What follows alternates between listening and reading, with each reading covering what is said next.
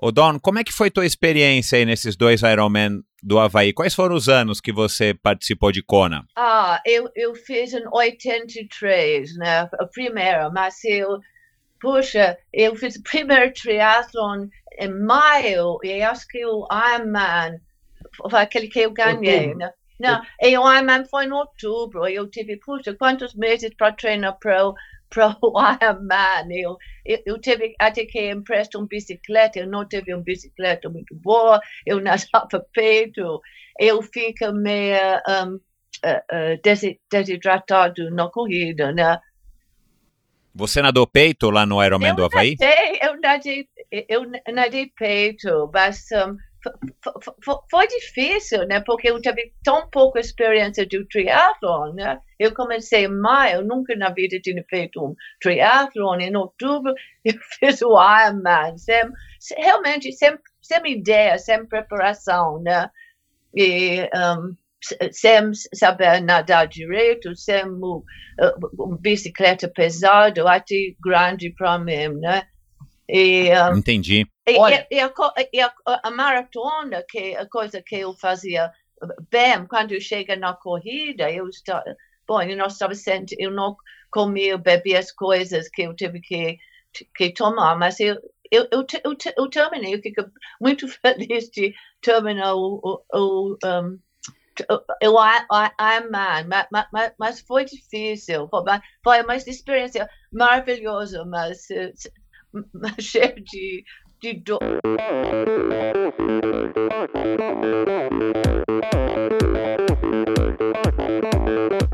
Olá pessoal, sou o Michel Bogli e este é o Endorfina Podcast. Aqui você ouve minhas conversas com triatletas, ciclistas, corredores e nadadores. Pessoas interessantes que são, acima de tudo, movidas à endorfina.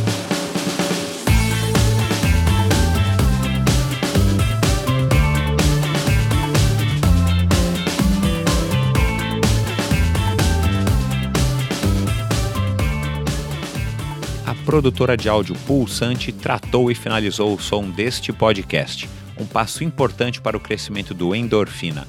Agora, além de ficar tranquilo em relação à qualidade do áudio, tenho muito mais tempo para cuidar do conteúdo e dos meus convidados, é claro. Se você não está satisfeito com o som do seu podcast, do seu vídeo, ou se precisa de uma bela trilha sonora ou locução, acesse produtorapulsante.com ou procure pela Produtora Pulsante no Facebook, Produtora de Áudio Pulsante, para quem gosta de ser ouvido.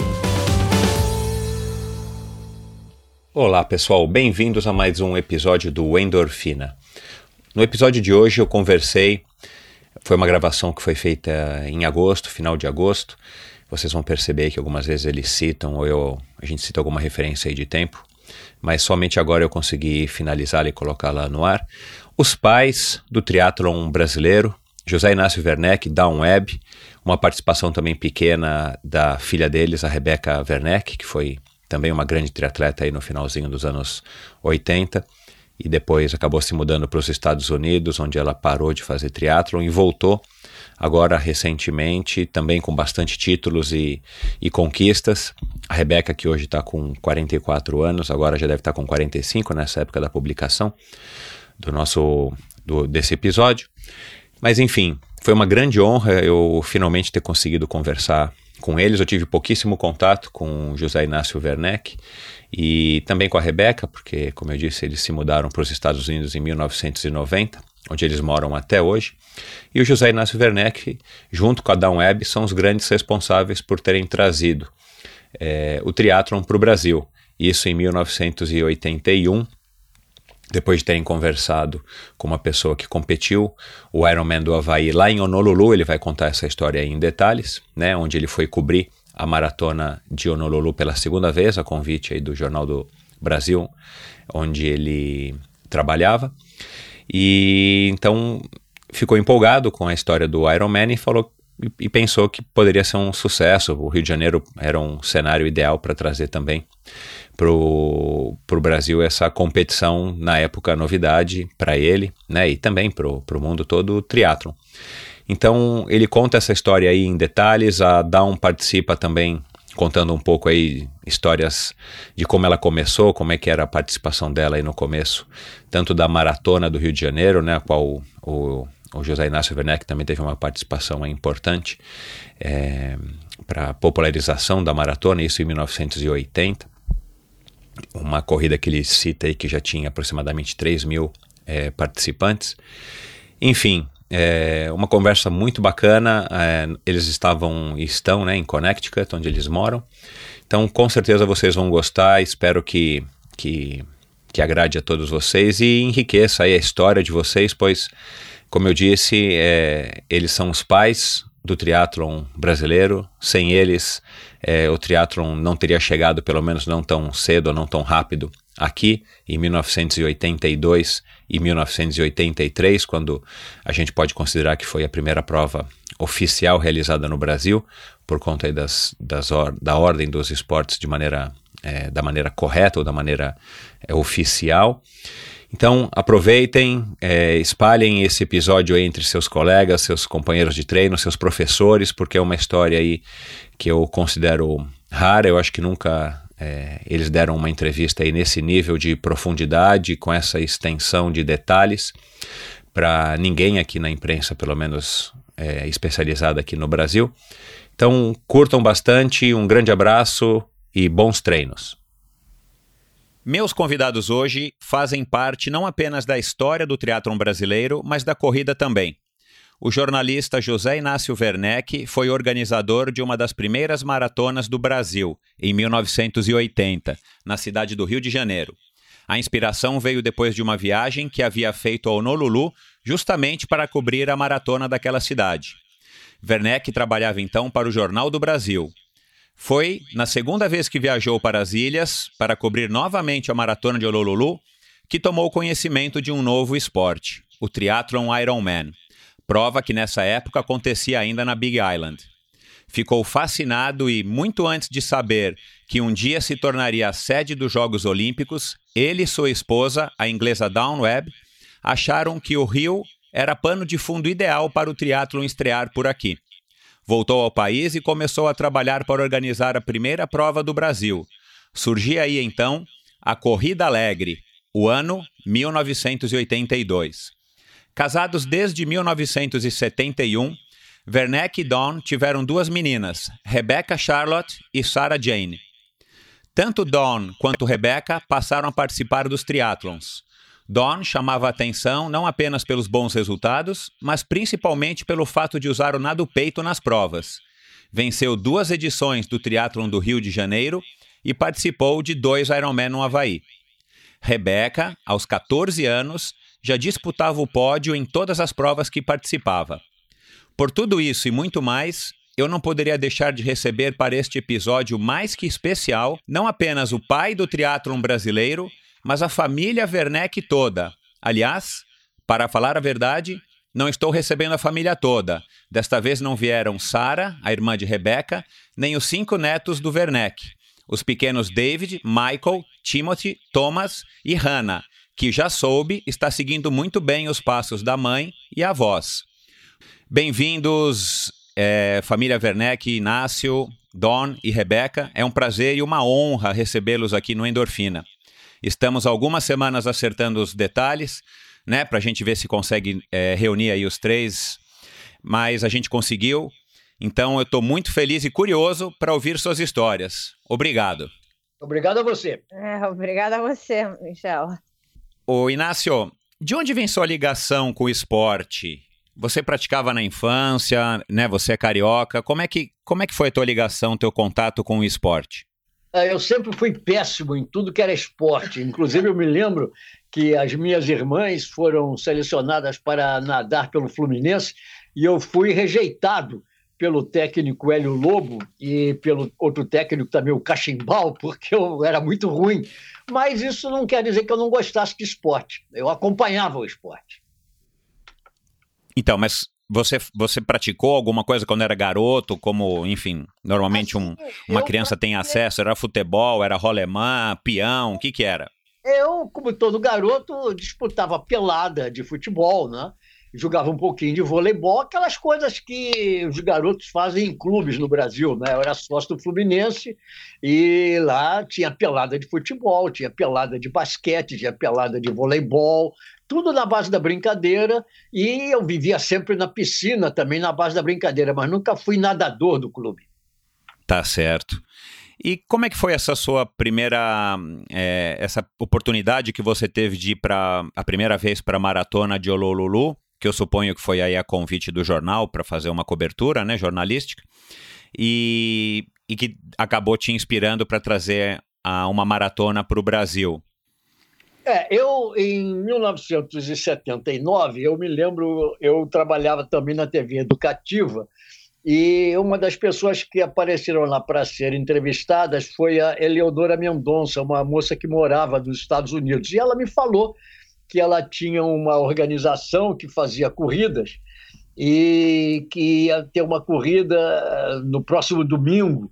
E eu gostava muito de fazer assim corridas eh, sem compromisso na praia, né? Aí eu falei, ah, eu acho que eu vou participar. Eu me lembro bem, era uma corrida que ia do aterro do Flamengo, lá no, uh, no Monumento aos Mortos, do aterro do Flamengo, Museu de Arte Moderna, até o Clube Guanabara, é, então eu participei, e aí eu passei a, a, participar. É, eu me lembro até que nessa ocasião a dona estava no hospital, ela tinha feito uma, uma operação é, de vesícula. E, e, eu comecei a participar de corridas, e aí, como eu é, já disse anteriormente, é, organizei uma turma para correr a maratona, a maratona é, que era chamada Atlântica Boa Vista, e nos treinos dessa maratona, a dona um dia resolveu tomar parte também e também se entusiasmou e começou a correr. Quer dizer, esse foi o nosso início. Eu primeiro e a dona um pouco mais tarde. Aí começamos a disputar provas, entre elas as maratonas. É, eu disputei a, a, maratona em 1979, que era a maratona da Printer, no Rio de Janeiro, e já no ano. Aí eu fui convidado pela American Airlines para ir a Honolulu assistir a maratona de Ololulu. De lá eu trouxe a ideia para o Jornal do Brasil organizar uma maratona dele, Jornal do Brasil, e conseguimos o patrocínio da Atlântica Boa Vista. A prova passou a se chamar Maratona Atlântica Boa Vista. Aí foi o começo da história. Entendi. E essa Eleonora Mendonça, ela era da Printer, é isso? ela tinha uma organização chamada Printer. Era uma organização pequena, fazia umas provas eh, não muito grandes, não tinham, assim, digamos, muitos recursos financeiros. Quando o Jornal do Brasil entrou na história com a Maratona Atlântica Boa Vista, aí o movimento cresceu muito. Entendi. Mas você, você já sabia da existência de corridas no Rio de Janeiro, das próprias maratonas da Printer? Ou foi alguma não, coisa que você só é, teve eu, contato quando conheceu a Eleonora? Só quando eu conheci, eu não tinha nenhum conhecimento, era uma coisa muito pequena essa printa. E, e como eu trabalhava na Atlântica, na, perdão, na televisão educativa e ela apareceu lá, nem me lembro a propósito de quê, numa conversa com ela, ela me disse: Olha, no próximo domingo nós vamos organizar uma corrida, você quer participar? Eu falei: Sim, eu vou participar. Foi aí a história, eh, o começo da história. Entendi. Que legal. Aí você foi para Honolulu, cobriu a maratona e foi, e foi então a primeira maratona que você teve contato? Foi a primeira maratona. Eu assisti, gostei muito, gostei da organização, achei que era uma coisa que exigia uma envergadura bem maior do que a maratona da Printer, que já existia, que era muito pequena.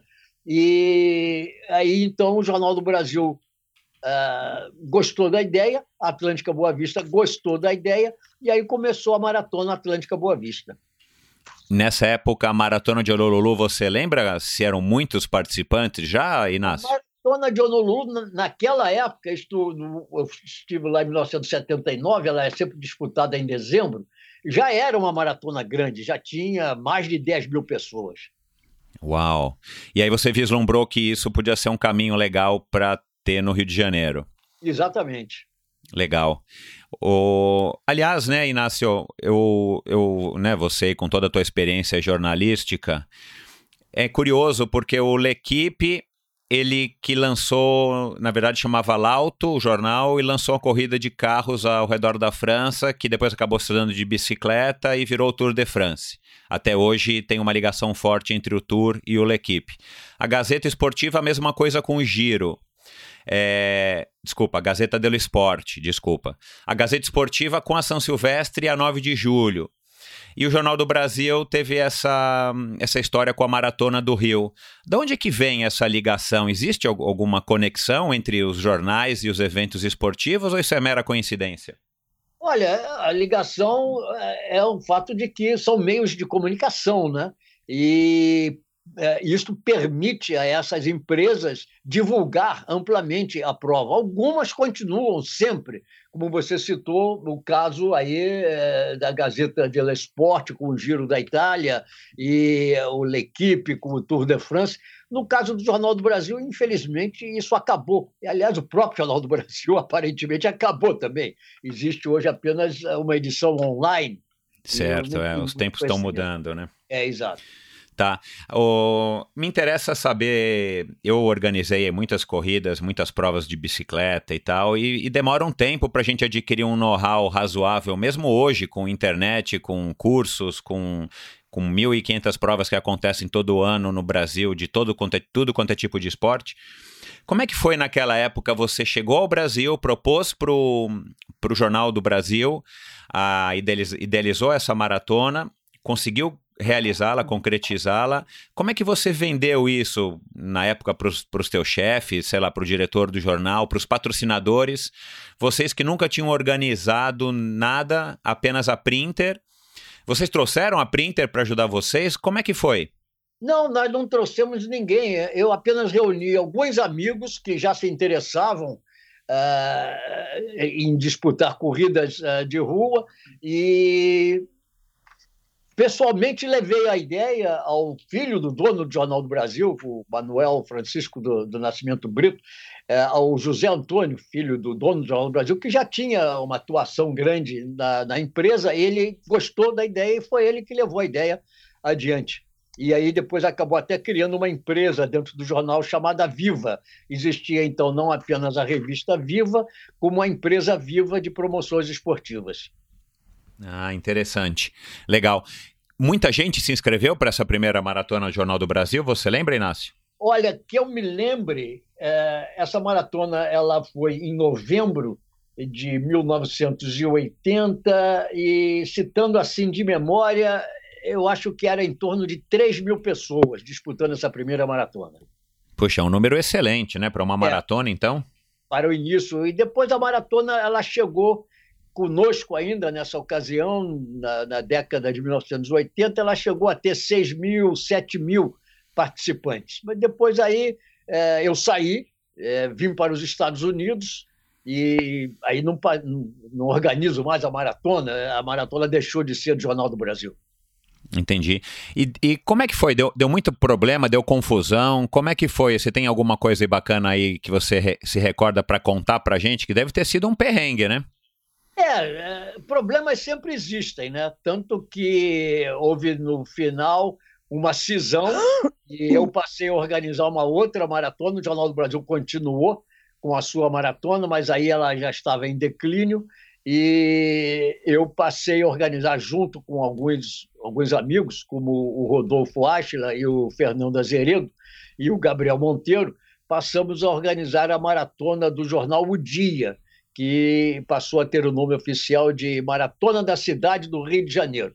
Aí, como eu já estava pensando em vir para os Estados Unidos, em 1990, depois da Copa do Mundo, eu realmente vim para os Estados Unidos. A Rebeca ia eh, estudar no, no, Wellesley College e ia disputar eh, cross country pelo Wellesley College.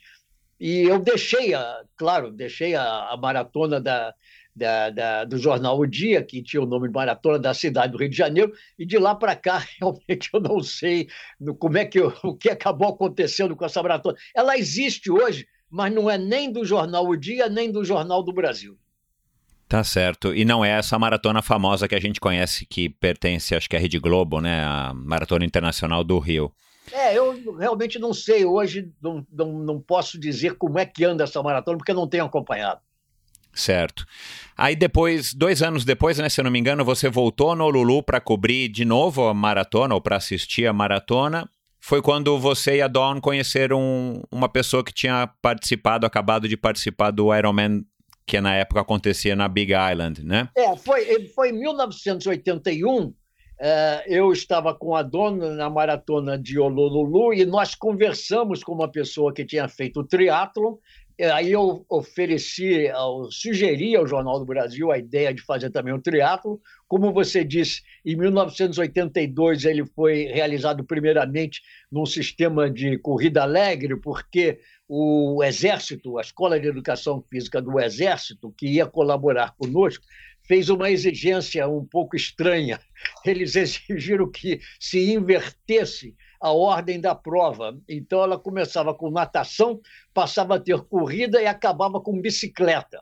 Então, nós fizemos. Não havia outra maneira de convencer a Escola de Educação Física do Exército, caso contrário, eles se recusavam a colaborar, e nós fizemos assim. Mas no ano de 1983, nós é, dispensamos a Escola de Educação Física do Exército e aí pudemos realizar realmente a primeira maratona é, perdão, primeiro triatlo do Rio de Janeiro com a ordem correta. E foi no aterro do Flamengo, na Baía de Guanabara, e aí nós tivemos natação, ciclismo e corrida. Foi em 1983. Eu me lembro até que um dos participantes foi um amigo seu, o Fernando Nabuco, de quem você me falava outro dia.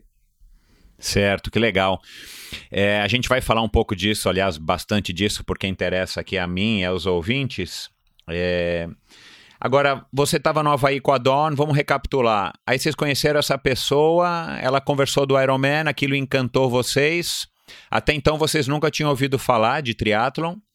E da onde que, como é que foi? De onde que surgiu? Aí vocês voltaram pro hotel e falaram: olha, essa conversa é legal, tal, vamos levar isso pro Rio. Como é que, como é que surgiu? Como é que foi concebido o triatlon brasileiro aí na cabeça de vocês? É, foi exatamente isso. Nós é, achamos a ideia boa. Quando voltamos, conversamos com diversas pessoas e já havia, inclusive, uma espécie de um pequeno núcleo no Clube de Regatas Flamengo que já estava a par uh, da existência de triatlo e já pensava nisso. Ah, algumas pessoas já participavam, eh, digamos assim, não havia uma prova, mas já se interessavam em que, se houvesse uma prova, eles eh, iriam participar. Uma delas era o Dolabella, e que eu me lembro assim, o Marco Ripper. E, o Marco Ripper e o Dolabella, certamente. É. Então, eram duas pessoas é. e havia um técnico é, me esqueço o nome dele, mas já havia um pequeno núcleo no Flamengo de pessoas que tinham conhecimento da existência do teatro e elas mais ou menos se juntaram a nós. E quando nós realizamos já esse primeiro em termos de corrida alegre, eu me lembro que tanto o Dolabella quanto o Marcos Ripper participaram. Outra pessoa que se interessava muito por isso, o Alexandre Médicis, ex-nadador do Flamengo, também participou dessa primeira prova. Uma pessoa que não participou, mas que também se interessava por isso, era Willem Kerr, que já tinha mais ou menos também na cabeça uh, essa, essa ideia uh, de realizar um triatlo. Essas pessoas naturalmente se juntaram a nós e aí o triatlo começou a crescer. Que legal. É claro que você não podia nem imaginar que ele iria se tornar, tanto no Brasil, mas principalmente no mundo, o, o esporte que se tornou, né? Exato. Hoje é um esporte que tem um crescimento, inclusive aqui nos Estados Unidos, ou principalmente aqui nos Estados Unidos, é, entre as crianças. Né? Eu falei que a, a nossa neta agora está se encaminhando no triatlo. Outro dia ela disputou um triatlon aqui no estado vizinho de Massachusetts com mais de mil participantes de idades de 11 a 15 anos. 11 a 14, 11, é. 11 a 15 anos. É. Uau! Bom, a gente também vai falar um pouco disso mais para frente. É, agora, qual, qual, era a tua expectativa quando você resolveu organizar a Corrida Alegre, né, com relação à prova, ao número de participantes, e, e, enfim, qual era seu objetivo? E de onde que surgiu esse nome? Corrida Alegre? Exato. Não, Corrida Alegre é o, é o que eles chamam fun, fun run. run né? Era uma mera, uma mera tradução de fun run. Toda prova que se organizava, que não era muito, digamos, é, oficial, é, era mais uma espécie uma brincadeira, levava o nome de, de Fun Run. Esse teatro, em 1982, nós chamamos hoje Corrida Alegre, porque não tinha muita responsabilidade, mas é, para nós, naquela ocasião, chamava-se triatlon mesmo, né? E, mas nós não contamos como um triatlo oficial. Para nós, oficialmente, o primeiro triatlo foi em 1983. Bom, se você é quem está dizendo, quem sou eu para contestar, né? É Inácio, e tinha que pagar inscrição? Quantas pessoas Sim. participaram? Esse primeiro triatlo, é, eu não me lembro realmente, 200 pessoas, talvez no máximo. É, é. Era uma coisa pequena. É, perto do que está o triatlon hoje no Brasil, com exceção do Ironman, não é tão pequeno assim, não. É. Mas que bacana. A maioria deve, deviam ser nadadores, militares, né? É, a maioria que veio para o triatlo era gente que saiu, saiu da piscina. É. Depois começaram a aparecer outras pessoas que eram mais corredores ou mais ciclistas, mas no início o triatlo era mais uma coisa de piscina. Daí que a Don era uma espécie assim de uma exceção, porque ela não sabia nadar direito e mesmo assim ela ganhava. Mas eu saí da maratona. Ela, ela, a, a Dona saiu da maratona, a Dona começou é. como corredora. É. Mas mesmo sem nadar bem, ela ganhava, tanto que ela ganhou duas vezes o triatlo que servia de classificatória para o Ironman e ela foi duas vezes ao Ironman. Esse já era um triatlo maior. Esse era o triatlo que é, começava uh, em Barra do Guaratiba, na Pedra de Guaratiba, em Guaratiba, na praia de Guaratiba começava em Guaratiba e acabava no Leme. E a dona ganhou duas vezes e por isso ela duas vezes foi disputar o Ironman no Havaí. Legal, que aí você que organizou esses dois triatlons também. Também. Bacana. O Don, vou... chega mais perto aí do microfone. Você já estava correndo a maratona quando resolveu fazer o triatlon, é isso? Estava correndo maratonas, mas eu fiquei com um, um problema no, no, no, pé. Eu, eu, eu parei de correr, eu comecei a andar um pouco de bicicleta, né? E, um, e, e nadar, né? Porque eu estava um, sem correr, né? Correndo muito pouco a causa do fácil de plantar. E de repente surgiu essa ideia de fazer o triatlon e resolvi fazer. Eu fiquei muito surpreendido quando eu, eu ganhei. Que bacana. E, e você chegou a treinar ciclismo para competir esse triatlon? É. Ou você só subiu na bicicleta emprestada e cumpriu o que tinha que cumprir? Não, não, não eu, eu, me lembro, acho que eu comprei uma bicicleta no Carrefour, né? Uma bicicleta. Uma bicicleta, bicicleta de supermercado. É, no supermercado, mas eu acho que eu sou uma pessoa que um, eu tenho uma facilidade um, para andar de, de para competir bicicleta, né? Para andar de bicicleta, eu até cheguei a fazer competições no no Federação de Ciclismo no Rio.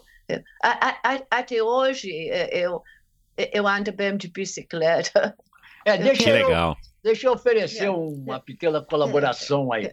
A dona, como eu já disse, ela não tinha um passado atlético, mas ela tinha uma facilidade, quando ela pela primeira vez na vida pegou uma bicicleta para andar, ficou evidente que ela tinha uma pista natural muito grande para o ciclismo. E quando foi realizado esse primeiro triatlo no Rio de Janeiro, havia na Barra da Tijuca uma eh, oficina de bicicleta que era muito conhecida por todos os triatletas. Era de um português, ex-ciclista em Portugal, chamado Esteves e todo mundo que fazia triatlon ia lá. E houve um dia em que havia diversos triatletas lá se preparando para esse triatlo, que era o triatlo que começava em Guaratiba e ia até o Leme, e que serviria de classificação para o Ironman. E as pessoas falando quem vai ganhar, quem não, quem vai ganhar, quem não vai ganhar, homem, mulher, quem é, não sei o quê. E o Esteves sem que ninguém perguntasse, ele falou: um momento, quem vai ganhar entre as mulheres é a Dawn Webb, porque ela é excelente bicicleta. Quer dizer, ele que era um ex-ciclista profissional, ele viu a qualidade da dona como ciclista. E a, depois ela foi convidada a participar de competições de ciclismo no Rio de Janeiro. Ai, que legal, que história, que história bacana. É, vamos lá. O que, que, eu, que, que eu notei aqui que a gente não falou e com certeza está todo mundo curioso? Vocês lembram das distâncias da corrida alegre? Ah, olha, ela, ela tinha natação na, no Forte da Urca, que era da Escola de Educação Física do Exército, acho que era 500 metros. Depois ela tinha a parte de corrida, no máximo que eu me lembro assim, era 8 quilômetros, e depois ela tinha o ciclismo que saía também da Urca e ia até o Museu de Arte Moderna, onde fica o Monumento aos Mortos da Segunda Guerra Mundial, no aterro do Flamengo. Eram distâncias não muito oficiais, era uma espécie de apenas um início, né? Isso. E, e vocês não se preocuparam muito com as distâncias? Ou você lembra de ter, tipo, tentado dar uma proporção aí, vamos dizer, similar ao Ironman? Olha, não, não, não havia possibilidade de nós fazermos uma prova com a extensão do Ironman. É, e a gente tinha que aceitar muito o que dizia a Escola de Educação Física, porque eles colocaram as instalações deles e colocaram a, a, as equipes dele, deles à, à nossa disposição. Então, nós tínhamos que também aceitar as sugestões que eles faziam. Tá certo. Aí, dando um salto para o ano seguinte, em 83, aí que foi realizado o primeiro triatlon nas, na ordem original, é, que, que, que, foi o Triatlon Café do Brasil. E eu foi a segunda prova que vocês organizaram. É, eu não me lembro se tinha um nome oficial, era, era um triatlo. Ele, a natação era é, na Baía de Guanabara, na Praia do Flamengo, e depois eles pegavam as bicicletas, pedalavam iam na direção do centro da cidade até o final da perimetral, voltavam e corriam 10 quilômetros dentro do aterro do Flamengo. Eu não, não me lembro. A, a, a Dom que participou, ela é. também não lembra muito das distâncias, mas basicamente é. era isso. Em algum lugar eu, eu, eu, guardei o jornal, mas eu não estava preparada. É, ela não lembra no é, momento. É. Não, vamos tentar resgatar aqui no é, Endorfina. os, os, eu, tenho, eu tenho já um recorte de jornal da propaganda no Jornal do Brasil, chamava assim Triatlon Café do Brasil. O é. Marco Ripper está me passando muita coisa e já já ele vai estar tá aqui conosco também, bem como o Dolabella, né, que foi o primeiro vencedor aí desse triatlon Corrida Alegre. É... Bom, deixa eu. É, vamos conversar. Se você for no arquivo do Jornal do Brasil, você certamente vai encontrar a notícia dessa prova. Foi em 1983, no aterro do Flamengo. Ótimo, boa, boa ideia. vou fazer essa pesquisa, sim. É... Bom, a Rebeca não era nem a Rebeca não era nem nascida nessa época, né? Não. Ah, não, já era nascida, claro. Né? Ela, 76, a Rebeca, né? sim. 72. Como... Isso. Como é que foi o teu contato, Rebeca, então, com o triatlon? Eu lembro de você aí há, né, há muitos anos é, com a gente competindo aqui em São Paulo, eu, naquele triatlon que a gente vai conversar rapidamente aí da prova que você teve hipotermia. Mas como é que foi é. o teu início no triatlon, Rebeca? Eu, eu comecei nadando, eu nadei... Você tá me ouvindo? Tá ouvindo, Tô né? ouvindo direitinho. Tá. tá ótimo. Eu nadei é, durante um ano pela equipe Flamengo, do Flamengo. É, aí uma amiga minha, Maria, a Geisa de Souza Lopes, é, nós resolvemos começar a correr, saímos da, da equipe de natação. Inclusive, quando nós ainda estávamos nadando no final daquele ano que nadamos pela equipe, começamos a correr e nós íamos para uma pista marcada que tinha na verdade era tipo um trecho da calçada lá do lado da lagoa, né, bem do lado do Flamengo.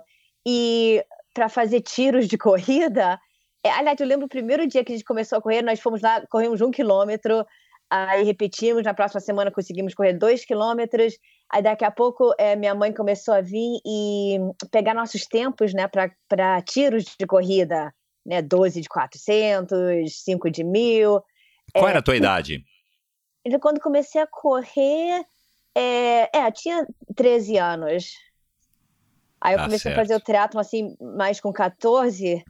É, aí nós começamos a fazer primeiro as corridas de rua, né? Adoramos, ficamos bem empolgadas. Aí eu, eu resolvi assim seguir nos passos da minha mãe, né, que já era triatleta, e começar a fazer o, o triatlon. E foi bem na época que ela estava se aposentando, né, vamos dizer, do triatlon. Eu digo assim com risadas, porque 20 anos mais tarde, aqui, nesse, aqui nos Estados Unidos, eu convenci ela para começar a fazer o triatlon de novo, né? E depois a gente pode conversar sobre isso, ou você pergunta para ela agora, mas ela acabou sendo duas vezes campeã mundial, né, de triatlon na categoria dela, depois que ela começou assim, de novo, né, 20 anos mais tarde. Então, ela, naquela época ela se aposentou e ela começou a treinar, é, eu e a Geisa, né, era a nossa técnica, ela, inclusive, nós fazíamos as, um, a, a, parte do, do, ciclismo lá na Barra da Tijuca, no Grumari, e minha mãe acompanhava a gente, ela ia seguindo a gente de carro, né, porque ela não queria duas adolescentes, né, nós meninas pedalando lá sozinhas, né, aí ela, muita paciência, né, ela seguia a gente durante uma hora e meia, duas horas de bicicleta, e aí é, deu uma bicicleta para a Geisa, equipamento todo, é, todo é, que a Giza precisava para ela e comecei a é, participar dos triatlons, já acabei viajando para vários triatlons. Bacana. Você tinha facilidade como sua mãe para pedalar? Eu acho que eu tinha, porque eu lembro um dos meus primeiros, talvez foi meu primeiro triatlon, eu estava pedalando assim rápido, eu estava assim, assim no, no ritmo assim é, equivalente a, a aos adultos, né? E meus pais ficaram. Eu lembro que minha mãe falou uma coisa para meu pai: olha só, ah, me chamam de Becky, né? Olha só a Becky, como ela tá pedalando rápido. Aí eu, é, é peguei rapidinho o, a, a bicicleta, né? Que bacana. Você, você competiu só até 1990 aqui no Brasil, depois teu pai falou que vocês se, vocês se mudaram para os Estados Unidos. Até Você participou de muitas provas, não foi, Rebeca? Até 1989. 1990 ela já não disputou no Brasil. Não. Não, 90 eu disputei assim no começo da primeira metade do ano. Se mudamos aqui para os Estados Unidos de, no, em agosto de 1990. É, então, é, é ainda estava competindo é, é, pro, no Brasil, né? É, quando, eu, quando eu me mudei aqui para é, a faculdade, aí, aí eu parei durante minha época na faculdade. Mas, Mas em 89 você foi para o primeiro mundial de triatlon né? Avignon. Foi, fui é. competir no primeiro campeonato mundial de triatlon é, em avião na França. É, foi muito especial. Minha família toda foi.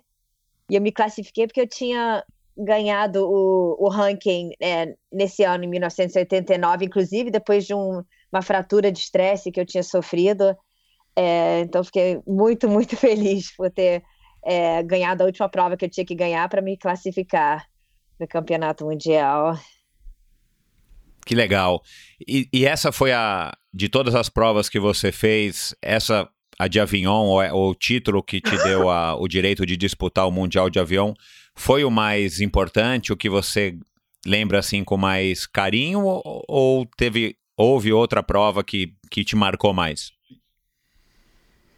É, você está falando da, daquela época?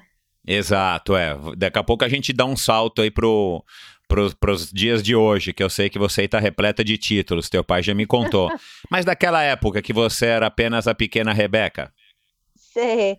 Daquela época, é, a, a, é, a minha conquista assim, principal, eu acho que foi não. É, aliás, mais do que aquela prova onde eu ganhei e me classifiquei, foi é, o campeonato mundial mesmo, porque eu fui a primeira, é, não tinha nem, é, Michel, não tinha nem, deixa eu pensar, 17 anos ainda, foi acho que o dia antes do meu aniversário, tive que levar uma nota é, do, é, do, meu médico, e, mas eu fui a, a melhor é, Latino-América, é, a melhor classificada da Latino-América, não só entre as brasileiras latino-americana. Ela teve que ter uma uh, licença especial do médico para participar, porque ela só tinha 16 anos. É, né? Eu era mais jovem, mas eu ganhei entre todas as, as mulheres da, é, da América Latina. Que legal. Aliás, você era novinha e você era bem magrinha, né, Rebeca? A gente estava falando E houve aquele episódio no triatlon da USP que você teve hipotermia e te proibiram de continuar a prova. Uhum. É, houve mais alguma história, né? Eu sei que deve ter havido várias, mas alguma mais que te marcou daquela época? De, de tria, sobre triatlon, de alguma prova, né? Isso, alguma memória, alguma coisa que você lembra hum. hoje aí desse passado mais distante? Hum. Eu, sabe, eu acho que ah, uma das coisas, coisas que mais me marcou foi quando eu, eu viajei é, para Pucón, para Pucón, no Chile, e para participar da minha primeira, cumpri, é, primeira competição longa de triatlon. E eu tive o privilégio de nadar, fazer um treino de natação na raia do lado do, do Mark Allen né?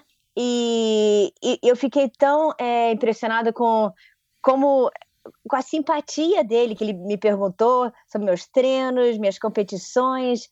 Aí eu, eu, eu lembro que eu, eu pensei, nossa, os atletas que assim mais é, assim que eu mais admiro, pelo menos, são aquelas pessoas assim humildes é, e que assim é, que, querem dar força para outros atletas. Eu, eu, lembro que eu pensei que eu, é, sabe quando eu crescesse, né? Que eu queria é, na minha viagem toda, assim, como triatleta, eu queria sempre ser como ele, assim, dar força para outros triatletas.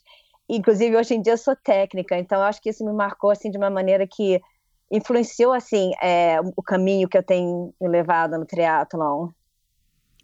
Legal.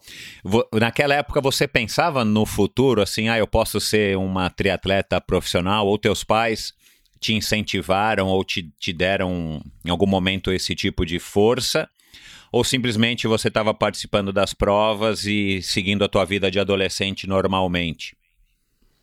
Não, eu, eu, eu sempre sonhava em, ser, em ir para as Olimpíadas, né, para competir. Inclusive, é, quando o, o triatlon entrou nas Olimpíadas no ano 2000, é, deixa eu pensar, foi um pouquinho é, eu fui um pouquinho antes que eu me engravidei com meu primeiro filho. É, eu comecei a me, me, dar bem como uma atleta profissional lá na Califórnia. Estava é, fazendo tempos é, bem rápidos, indo bem no circuito, mas aí eu sofri uma lesão é, séria, parei, tive meus filhos, meus três filhos.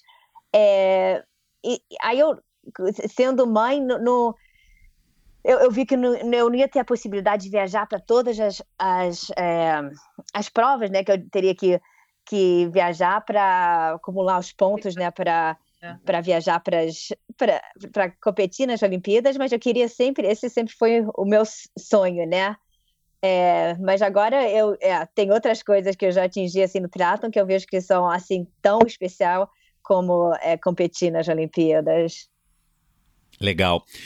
Naquela época, você era bem novinha, você carioca morando no Rio.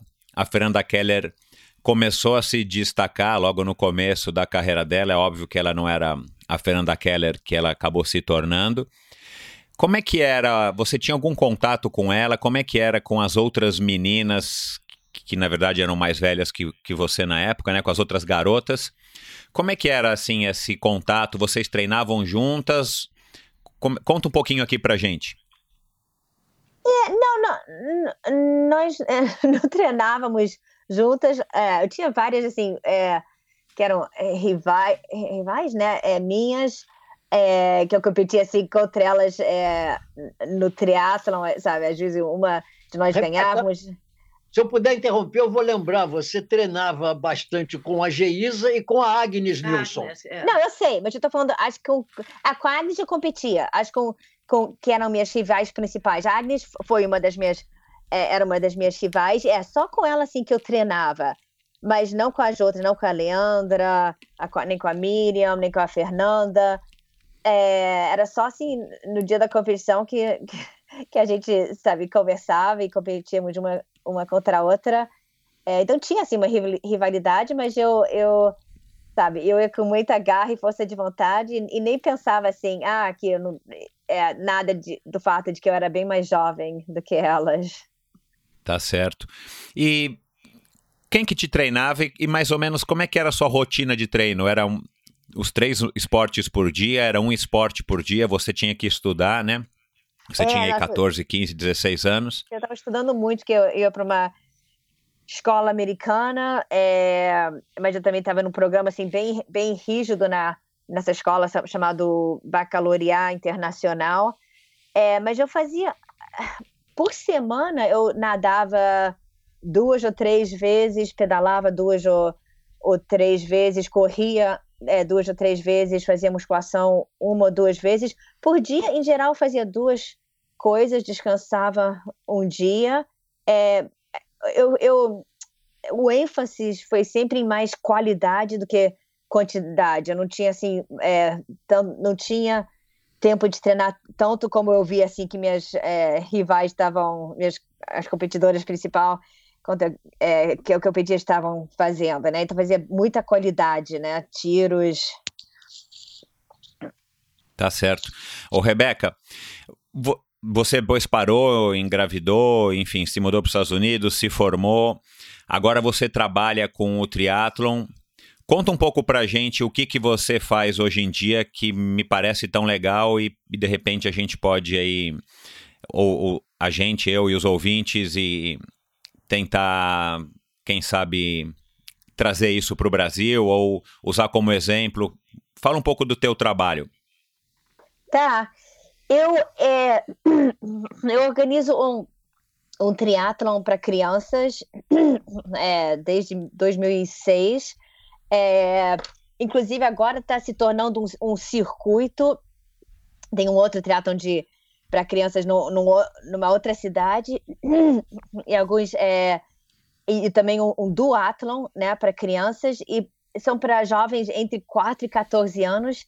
Então as crianças competem assim não só na faixa etária é, é, daquela criança mas também faz a distância apropriada. E é uma coisa que, que é que está crescendo. A maioria faz o triatlon assim pela primeira vez nunca é, nunca participou de uma coisa assim, dá muita confiança né, para essas crianças querer participar de novo, querer se desafiar é, com outro teatro e melhorando a sua forma física.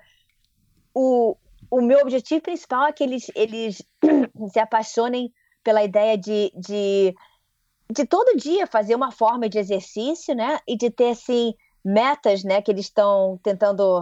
É, objetivos que eles querem atingir, né? Uma, as corridas é, onde, eles, é, é onde eles querem participar, né, com, com, é, com objetivos, né, também. E em, em cima disso, e, e, quase como parte, é, mas de uma coisa separada, eu organizo também um, um em sua técnica de uma equipe de triatlon aqui. Aí as crianças têm entre é, 8 anos e 14 ou 15, e fazer, todo, toda semana fazemos treino de, de, de natação é, no lago aqui, é, nessa época do ano, né? Pedal na. na tem uma, uma, uma parte. Uma, tipo uma trilha de bicicleta aqui, corrida. Aí viajamos para competições juntas também de triatlon. Então as crianças estão vendo é, é, que é um esporte onde você pode ter muitos objetivos diferentes e escolher as provas onde, onde que você vai competir e continuar a melhorar, né? Porque eles sabem que recentemente, por exemplo, eu, eu, eu é, consegui meu melhor tempo numa prova de triatlon, continuar a melhorar ficar, e, e melhorar os seus os tempos e continuar a fazer a competir em triatlon até na idade do meu pai, porque ele é um dos técnicos também da equipe. Ah, que interessante. E tudo isso através de uma escola? É um trabalho de uma ONG, uma instituição? Não, o Tratam para Crianças, eu comecei é, sozinha, é, numa outra cidade onde eu morava, assim, sem ajuda nenhuma, é, convidei meus amigos para para trazer os filhos deles, né? Ninguém fazia teatro, nem os pais também não eram atletas. Aí foi crescendo, foi é, é, fui contando para mais e mais pessoas, as pessoas também que gostaram muito, foi contando para outras. Então, somos uma organização assim de voluntários. É, deixa, eu, deixa eu interromper. Deixa é. eu interromper. A, a mãe da Rebeca, a dona, ela criou o que eles chamam aqui uma companhia not for profit ela fundou essa companhia é. e a Rebeca é. então tem essa companhia e essa sem companhia né? é, é uma companhia sem fins lucrativos e essa companhia é, que é uma ONG aí é uma NGO né Não é uma NGO, é, é uma companhia que não tem finalidade lucrativa, o que eles chamam not for profit. É, é uma empresa, mas a empresa não tem finalidade de obter lucros. E a Rebeca, então, é a diretora, é a dona dessa empresa, e ela organiza esse triatlo através dessa empresa. E a empresa chama-se Kids Who Try. Succeed. É, Kids Who Try Succeed. É um jogo de palavras. O try aí, T-R-I, de triatlo, em vez de ser T-R-Y, de tentar. Mas a ideia é de transmitir a ideia. As crianças que tentam tem bom sucesso. Hum. E Cara, que história bacana. Quantas, quantas crianças já passaram por esse. A, a, criança entra e ela, ela entra com uma idade mínima e ela deve ter uma idade máxima quando ela é depois a convidada a sair do programa. Vocês têm esses números, ou a Donna ou a própria Rebeca, de é, quantas bom, crianças já passaram por, pelo Kids Who Try? É, as idades são de 8 a 14 anos. Quanto não, aos... 4, 4 a 14 anos não, que pode perdão, participar, perdão, participar perdão. do, do triatlon. Mas, mas é... as idades são de 4 a 14 anos. Agora, quanto aos números, eu vou deixar a dona falar. É, é Michel, Michel? Michel? Pois não. Não, é Rebeca. É, você quer saber, através dos anos, desde 2006, quantas crianças já participaram? É, vocês têm esse, esses números? Não, eu posso, eu posso depois te, te mandar. É, eu posso depois, depois te mandar. O, o, é, o outro, a equipe que eu faço não é assim associada com, com o triatlon que eu organizo todo ano, que, é, como eu disse agora, também temos, é, um, temos também os duatlons que fazem parte do circuito. É, a equipe é, é uma coisa que já existia e eu formei uma na, na minha cidade. Tem, tem duas outras cidades em Connecticut e, inclusive, eu vou levar as crianças é, da equipe para o campeonato nacional de triatlon que tem aqui, é, uma vez por, por ano em, em, Ohio, né, no outro estado. E esse, esse triatlon nacional, em, em geral, fecha as inscrições né, com mil crianças, é, participantes, aí não, não, sabe, não deixam mais ninguém participar, mas uma coisa assim enorme que tem, que eu acho que seria muito interessante é, é, ter no Brasil. Acredito que vocês não têm ainda, né? Não, a gente ainda, não que eu saiba, a gente não tem. Agora, Rebeca, Bom, essa tua iniciativa, ela, ela, você já fez isso copiando de alguém ou inspirada em alguém ou em alguma outra instituição similar? Ou foi alguma coisa que você criou da tua cabeça? E uma outra pergunta que diz respeito a essa: existem outras que vocês conhecem? Quem é que leva essas crianças que se juntam e são mais de mil para competir uma prova de crianças? Ah, quem que leva, quem que leva assim... É, é da onde que surgem essas mil crianças? Elas treinaram um pouquinho, tiveram uma vivência, por, por mais lúdica que tenha sido, elas não chegam nesse campeonato do nada. Da é. onde que elas vêm? É de escolas, de mini clubes ou clubes de triatlon, de projetos como o seu? É, tem uns que vêm assim de de, é, de clubes ou, ou, equipes, né, que eu chamo como como meu, é, que é o Nutmeg Youth, Tri Youth Triathlon Team, mas tem uns que só é, participam de triathlons como, como o nosso, né, Kids Who Try Succeed Triathlon, e, e, e, e pesquisam ah, quais são é, outros triathlons onde é, é que, que nós podemos levar nossos filhos, eles adoraram, é, e aí eles veem, veem que tem um campeonato nacional que, é, que até as crianças é, abaixo de 14 anos não precisam nem se classificar, né? Pode, aí o primeiro ano eu levei a Hannah sem ela estar tá nem em nenhuma equipe e é, eles ah que legal, né? Participar de uma, uma prova assim imensa, assim bem organizada, organizada pelo pelo é tipo é a, a, Federação de Triathlon né, dos Estados Unidos, que a gente chama de USA Triathlon são os delegados da, dessa organização que, que organizam, né? Mas qualquer, é, qualquer criança é, pode participar e quando eles vão ficando mais familiares com o triatlon, eles, eles vão ouvindo falar, né? Vem anúncios em provas como a nossa sobre, sobre esse campeonato nacional. Posso interromper o Puxa, parece uma, Pode sim, Inácio. É, a propósito da pergunta que você fez, se existe algo similar no Brasil, outro dia o Laporta, que você deve conhecer, é o novo presidente da Federação Brasileira de Triatlo, me sim. disse que eles fazem um trabalho semelhante no Brasil, se bem que em ponto menor. Eles organizaram recentemente um triatlo em Caiobá, no Paraná, e inclusive quem estava orientando as crianças, dando clínicas é, era o Leandro Macedo. Eu achei até interessante, porque foi justamente em Caiobá, não me lembro exatamente o ano, acho que 1988, que a Rebeca e o Leandro Macedo juntos ganharam o triatlo de Caiobá. Foi o primeiro triatlo é, realizado em Caiobá, no Paraná. O vencedor masculino foi o Leandro Macedo, a vencedora entre as mulheres foi a Rebeca, e agora, por coincidência, o Leandro Macedo, aliás, excelente triatleta, ele estava dando clínica nesse triatlo que a Federação Brasileira organizou em Cuiabá para crianças, especificamente para crianças. É um trabalho que o Laporta disse que está sendo feito, mas em ponto menor. O Laporta me disse que, aparentemente, assim, vou citar de memória, eles tinham 161 crianças participando desse triatlo. Bom, já é alguma coisa, né? Eu também não, não sabia. Mas vamos apoiar aqui. A gente, através do Endorfina, tem total interesse em em estar, tá, entre outras coisas, estimulando também as crianças, porque sem a renovação a gente não vai ter um futuro aí de triatletas é, participando e quem sabe um dia até tendo medalhas e destaque no Ironman e outras provas do mundo. Agora, nos Estados Unidos, vocês têm conhecimento de outras é, instituições sem fins lucrativos ou com fins lucrativos que façam esse tipo de trabalho? Ah, de organizando triatlons, você diz? Para crianças é. e dando treinamento. E dando treino. Eu acho que há diversas. É, é, é eu, eu acho que, que tem sim. A gente. É, é, a minha filha participou de um triatlon bem grande é, é, é, semana passada, chamado o New England Kids Triathlon, mas eu sei que eles, eles organizam um circuito em três ou quatro locais assim no país. E é, eu acho que eles são uma organização assim lucrativa que, que faz é. isso. A, a, nossa organização, a organização chama-se Kids Triathlon, Inc eles fazem cinco provas nacionais nos Estados Unidos e justamente essa em Massachusetts tinha mais de mil crianças participando.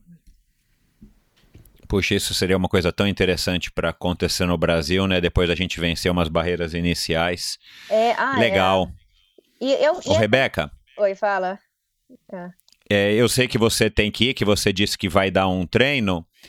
Eu queria já deixar aqui um compromisso aqui com você e perante todos os nossos ouvintes, da gente marcar um outro bate-papo para que você fale especificamente aí não só da sua carreira, que a gente não vai conseguir abordar aí toda essa segunda fase depois da, do período aí pós-maternidade, mas também sobre esse teu projeto e, enfim, as suas ideias para que a gente levante uma reflexão aí sobre o que, que a gente poderia estar. Tá, que exemplo que a gente poderia estar tá seguindo, além desse aí que o Laporta, aí, segundo o teu pai, é, relatou que está fazendo em, em Caiobá, que me parece muito legal, ainda mais com a, com a presença aí do Leandro Macedo, que é um ídolo que já já vai estar aqui conosco também no Endorfina. E é o Legal. meu raciocínio, né? Sem ídolos a gente não tem motivação para essa criançada praticar esporte ou fica muito mais é. difícil para eles se não tiverem quem se inspirar. Então a gente resgatar os ídolos como a gente tem feito aqui no Endorfina é uma pequena contribuição para estar, tá, quem sabe um dia estimulando a criançada a estar tá participando do triatlon como a gente ou como você começou tão novinha, né? Vamos marcar mais para frente uma próxima conversa? Ah, vamos sim. É, não, quero conversar é, ainda bastante sobre isso. Uhum, com certeza. Legal, que bom. Obrigado, Rebeca. Você quer deixar um recadinho rápido aí antes de ir embora? Eu vou colocar depois no final da nossa conversa, eu vou fazer o post do episódio de hoje. Aí eu vou colocar todos os links, eu anotei aqui todos esses endereços, vou pegar depois com você o, o, o site ou como é que as pessoas fazem para ver qual é, o, qual é o trabalho que você faz ou enfim, as informações para que as pessoas conheçam mais também um pouco do teu trabalho e quem sabe se inspirem é, para trazer isso aqui para o Brasil? É, é, não, eu é, acho que eu só posso acabar falando que eu digo para é, os atletas de que eu sou técnica, é que eu, os atletas que eu treino, que todo objetivo é, é super importante, né? Se é um objetivo que desafia você e para o resto da nossa vida, né? Se nós somos triatletas, tem vários, é, vários objetivos que nós podemos tentar atingir, né? E um que eu pensei que eu nunca ia atingir, por exemplo, agora que eu tô com quase 45 anos, né? Era de quebrar a barreira de 5 horas no 70.3. É, então eu estava pensando mais em tentar atingir colocações, colocações mundiais. Mas é, semana passada, numa das provas oficiais do Ironman, eu consegui atingir essa barreira. E, então eu gosto de, de inspirar outros eh, triatletas. Eu gosto de, de eu estou sempre trazendo pessoas para dentro do triatlon e falando esse é um esporte que sabe, vai te dar muita publicidade em várias maneiras, é, porque você vai se desafiar e vai ver que você consegue fazer até às vezes o, o impossível. Isso aí, tá. Recado tá dado, Rebeca. A é, gente continua aqui com o teu pai e com a tua mãe. Bom treino e vamos marcar assim uma segunda rodada aqui para você falar aí sobre o teu trabalho e sobre essas suas metas, a sua visão sobre o esporte, enfim, você que está vivendo isso já faz tantos anos. E então fica aqui já o convite para a gente marcar um próximo episódio com você. Ah, obrigada, vamos sim. Então tá, muito obrigada, Michel. De nada, um abraço, Rebeca. Até mais. Um abraço, tchau. Aproveitando o gancho da Rebeca, Inácio e Dom, é, um de vocês aí pode responder isso, ou os dois. Depois de tantos anos, né, vocês aí já numa idade que aqui no Brasil as pessoas é, só pensam em aposentadoria e, e dores e remédios e pílulas, vocês ainda estão competindo e obtendo resultados, né? Como você também já falou agora no começo, a Dona acabou de ganhar aí uma prova faz pouco tempo.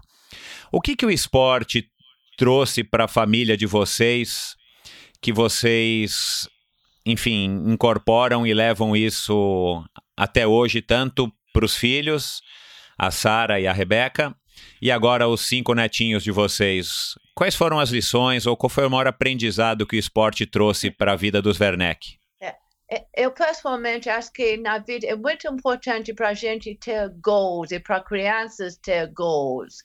Objetivos. É, objetivos, objetivos. E, e, e, a gente fica trabalhando para um, conseguir esses objetivos, para a gente sempre ficar indo para frente. Eu, eu acho que também é muito, muito importante para a saúde. Um, nós somos muito abençoados com boa saúde, mas também a gente tem que trabalhar para um, conseguir essa boa saúde. Eu acho que é melhor que a gente fazer esporte do que ficar tomando pílulas e remédios, né? Claro, com certeza. É, tem, tem a... duas coisas. A gente tem saúde, mas também a, a, a gente está trabalhando para esse objetivo para continuar continua com, com boa saúde. E, e a esporte, a gente ficando ativo, isso ajuda muito. Claro, com certeza. É. Ah, isso já puxa a, a, a minha próxima pergunta, é uma curiosidade pessoal que eu também tenho, porque eu espero chegar aí na idade de vocês tão bem quanto vocês. O que, que vocês tiveram que mudar ou incorporar na rotina de vocês ao longo dos anos para evitar os efeitos da idade sobre o corpo, sobre a saúde ou até mesmo o desempenho de vocês.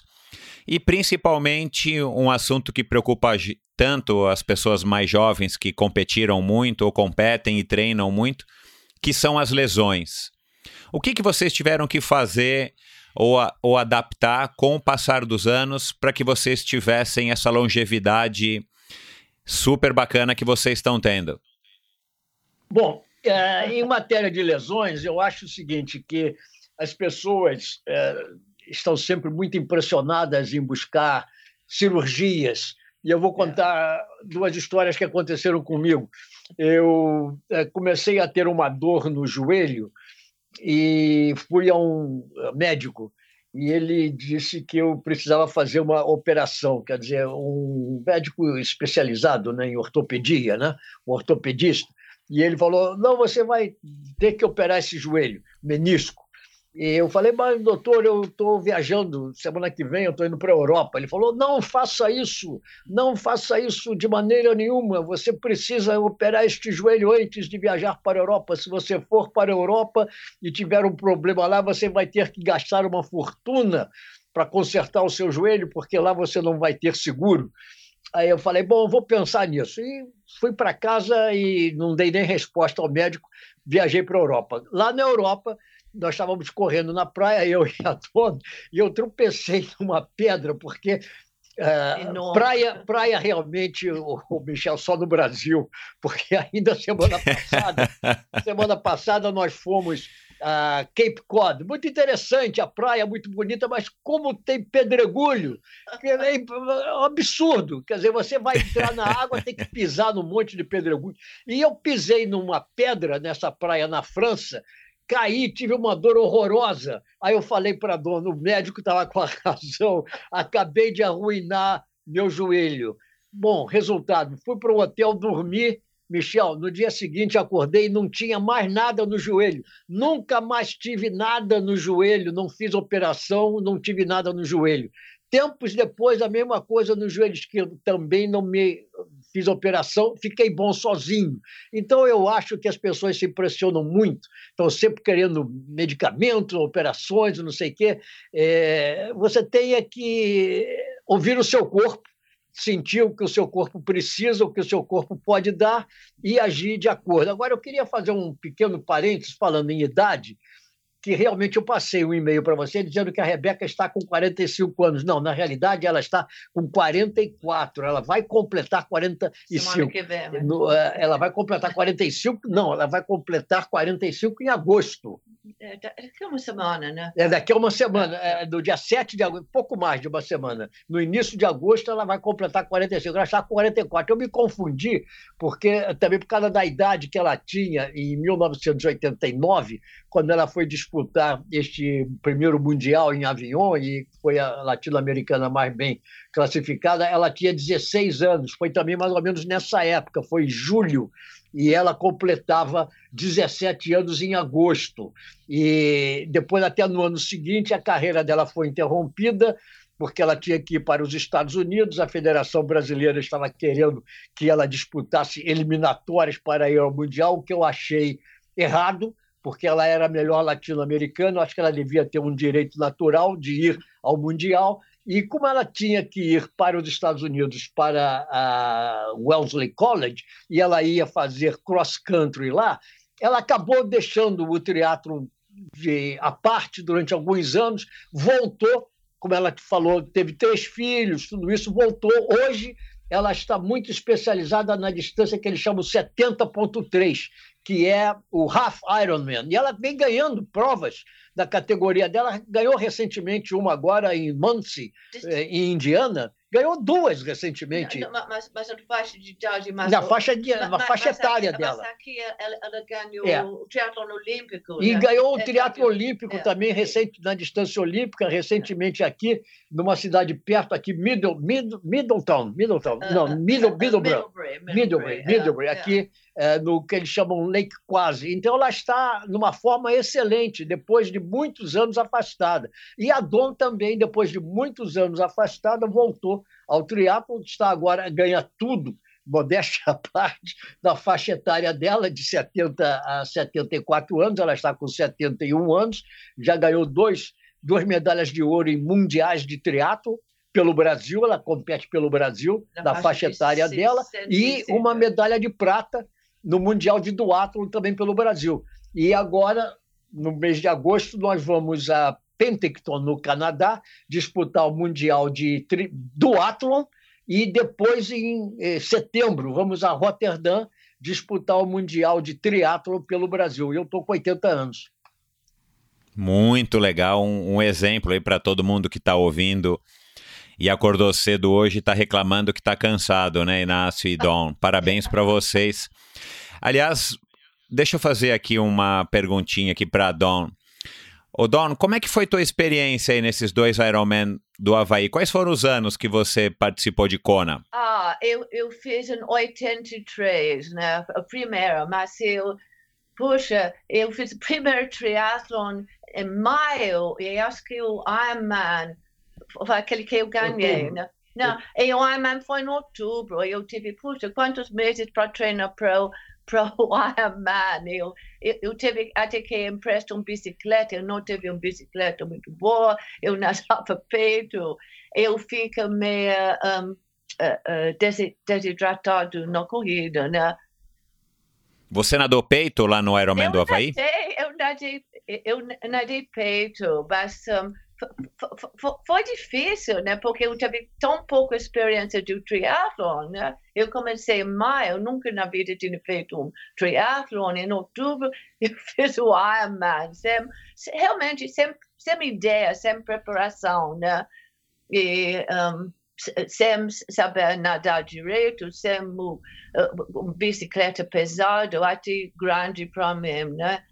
E, um, Entendi. E, e, a, e a, a, maratona, que a coisa que eu fazia bem, quando eu chego na corrida, eu estava, bom, eu não estava sentindo, eu não comia, bebia as coisas que eu tive que, que tomar, mas eu, eu, eu, eu, eu terminei, eu fico muito feliz de terminar o, o, o um, eu Ironman, mas, mas, mas foi difícil, foi, foi uma experiência maravilhosa, mas cheio de, de dor. Qual foi a sensação assim que você cruzou a linha de chegada? O que, que você pensou? Ah, você nem, você não, nem pode uh, nem pode imaginar, uma sensação incrível. Ah, eu sou Ironman, eu sou Ironman, mas, mas, mas eu, eu, eu quero, o Zé não explica muito bem como que eu comecei a correr. Eu comecei, eu nunca tinha feito esporte a minha vida inteira, né? Com 33 anos, eu estava acompanhando o grupo de pessoas treinando para a maratona. Estava no Rio de Janeiro. No Rio de Janeiro, eu estava num caminhonete. Quando, quando o grupo um, vo, vo, voltou no, treino, no treinamento, eu pulei desse caminhonete. Primeira vez que eu tinha corrido na vida, eu, eu consegui correr oito quilômetros. Eu fiquei assustado, né? E um, sem nunca ter corrido nenhuma vez na tua vida. Não, nunca.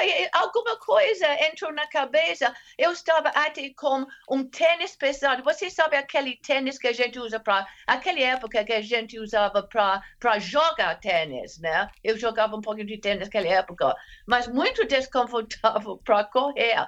E eu consegui acompanhar as pessoas que.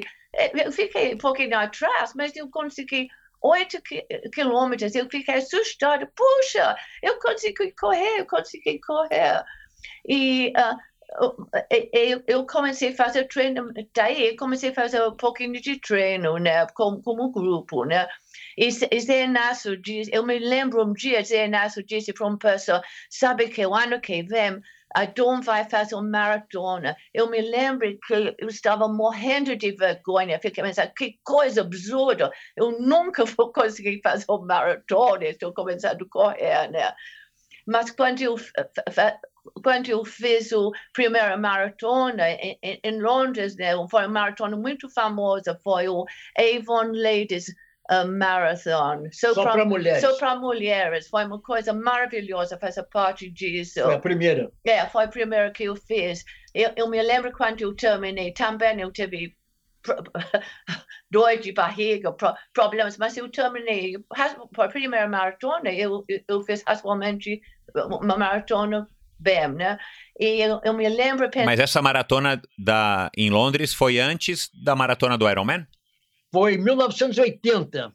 Ah, é? Foi, foi, foi, foi, em 80. 1980 em Londres. É, em Londres. Foi a primeira maratona é. Avon para mulheres. É, eu me lembro, uh, eu fico pensando, quando, quando eu terminei a maratona, poxa, eu sou maratonista.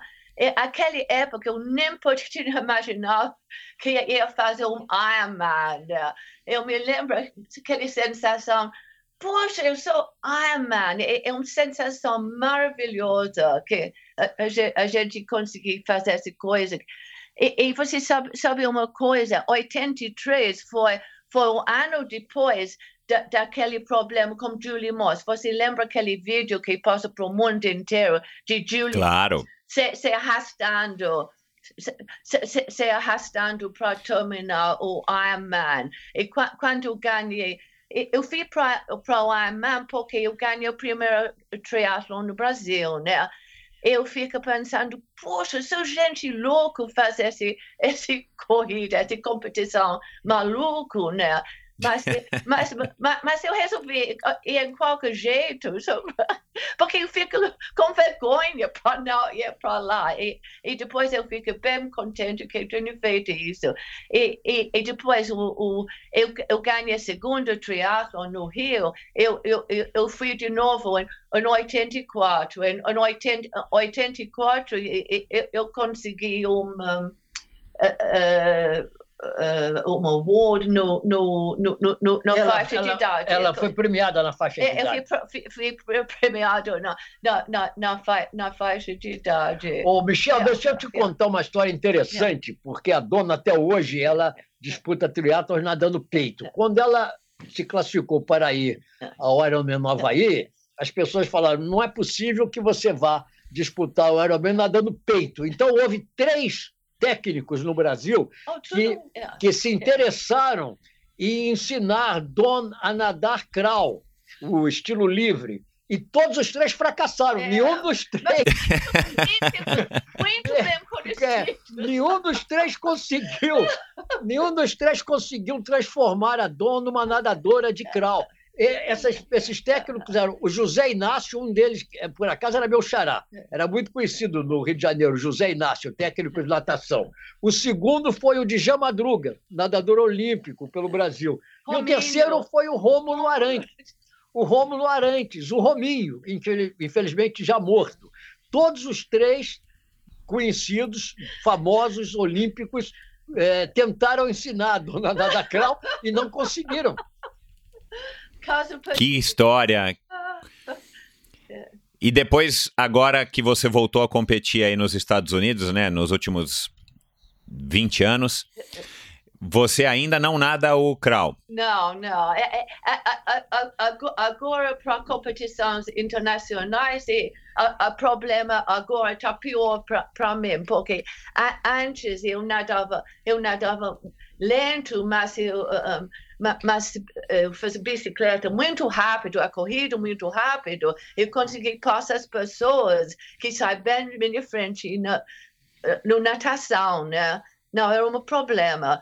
Mas, mas hoje em dia, as competições internacionais, é, eles deixam a gente pegar um vácuo. E, e para mim é um, desastre, é um desastre, né? Porque você tem que sair um, d'água muito rápido para fa fazer o, um, para pegar o vácuo, né? E, e também eu, eu, eu, gosto de andar de bicicleta. Eu ando muito bem de bicicleta, né? Rápido, mas eu, mas eu não, não sei nadar. Né? é, é. Como é que tá a tua corrida hoje, Don? Bom, claro, com, com, com, com, com idade, a, a, a corrida é, é, é, bem mais lento, né? Mas para a minha idade, estou correndo bem, mas acho que que eu faço, ainda consegui um, fazer muito bem é a bicicleta. Eu fiquei até assustada que eu, eu consegui passar muita gente bem mais nova do que eu, nos triatlons. E qual que é o seu segredo? eu sou abençoado né, com, com saúde e, e, treino, né? Você tem que ficar treinando. E, e, e, a gente, toda semana, a gente treina o, o, o, o break, né? E, a gente, a gente um, uh, nós fizemos a corrida, depois a bicicleta, depois a corrida de novo, né? Tipo, treino do, do atlon. E, essa, essa ajuda. Eu não a menor dificuldade em correr depois de de, de andar um, rápido de, de bicicleta. E, e a gente acostuma o corpo, né? Eu acho que às, às vezes eu consegui correr mais rápido no triatlon por exemplo, eu faço um sprint de 5 quilômetros do que eu faço uma um, um corrida na rua. Frio, né? Interessante isso, né? O corpo esquenta.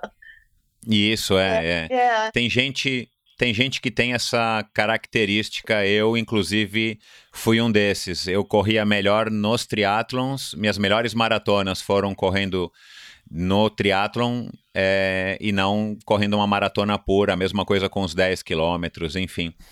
É, é. Mudando um pouco de assunto, é. pode falar, é, Don. Não, não, não. Tudo bem. Já, já falei. Ô, Don, me fala um pouco da Hannah. Como é que tá aí sua neta? Tem 12, né? Ah, ela tem 12 anos. Sabe que, que, que, que Hannah, ela nada com tanta facilidade. Sabe que tem pessoas que, que, que, que natação sai, é uma coisa natural, né? De tipo de pessoa que você joga na água, eles ficam boiando. Ela, ela é tão confortável na água.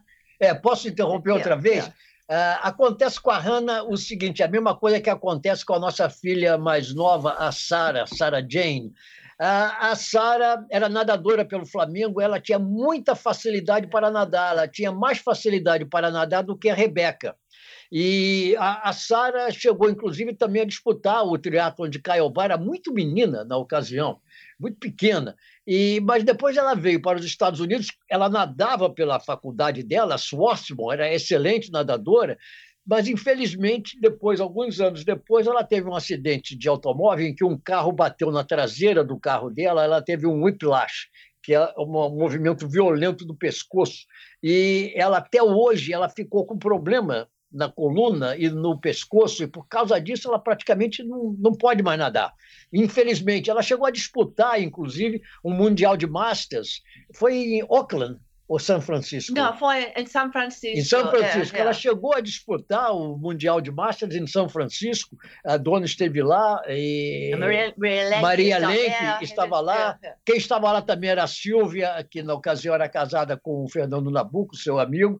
E a Sara disputou pelo Flamengo mas ela hoje não pode mais nunca fazer. Mais nada, nunca, agora, mais. a, a Hanna, a nossa neta, tem a mesma facilidade na natação que a Sara tinha na natação. Então, eu acho que a Hanna. Fica até aqui um recado aí para a Federação Brasileira de já Fiquem de olho na Hanna, porque ela tem nacionalidade, dupla nacionalidade. Ela corre bem, ela corre muito brasileira bem. e americana. Então, a Hanna tenho certeza, vai ser uma excelente triatleta. É bom que a Federação Brasileira fique de olho nela, porque ela pode, no futuro, competir pelo Brasil. Claro, fica aqui, tá dado o recado aí para o Laporta e quem mais estiver ouvindo aí, o Virgílio aí da, da Confederação. Agora, né, tirando o lado que você é um avô e a dona é uma avó com certeza coruja, né, dos seus netos. Sem dúvida. Isso é pressão de vocês ou é peso do sobrenome? Não, ela, ela se interessa naturalmente. Os homens, os meninos, não se interessam tanto pelo triatlo. Tem qualidades e tudo, mas é, é ela, a Hannah. A Hannah está seguindo os passos da Rebeca, como a Rebeca seguiu os passos da Dona. É o que está acontecendo. Então, o segredo do, da família aí são as mulheres, Inácio? São as mulheres. Agora, na É verdade, Don? Na categoria de 80 anos para cima, eu estou lá. É, é. O que, que, que as mulheres da família têm, Don? É, é, é, é, difícil explicar, né? Mas eu acho que é uma coisa genética, né? Hum. É, é, é, é interessante, porque eu, eu, eu a, a, corrida de ciclismo, né? A, Re, Rebeca corre mu, muito bem, e, e tam, também temos ciclismo, né? E, e, e, a Hannah, Hannah está mais começando a pedalar agora, mas ela nada muito bem, ela corre muito bem. Acho que é importante a gente ter coisa bem balançada, né? Acho que não vai ter muita dificuldade em, um, com a bicicleta, né?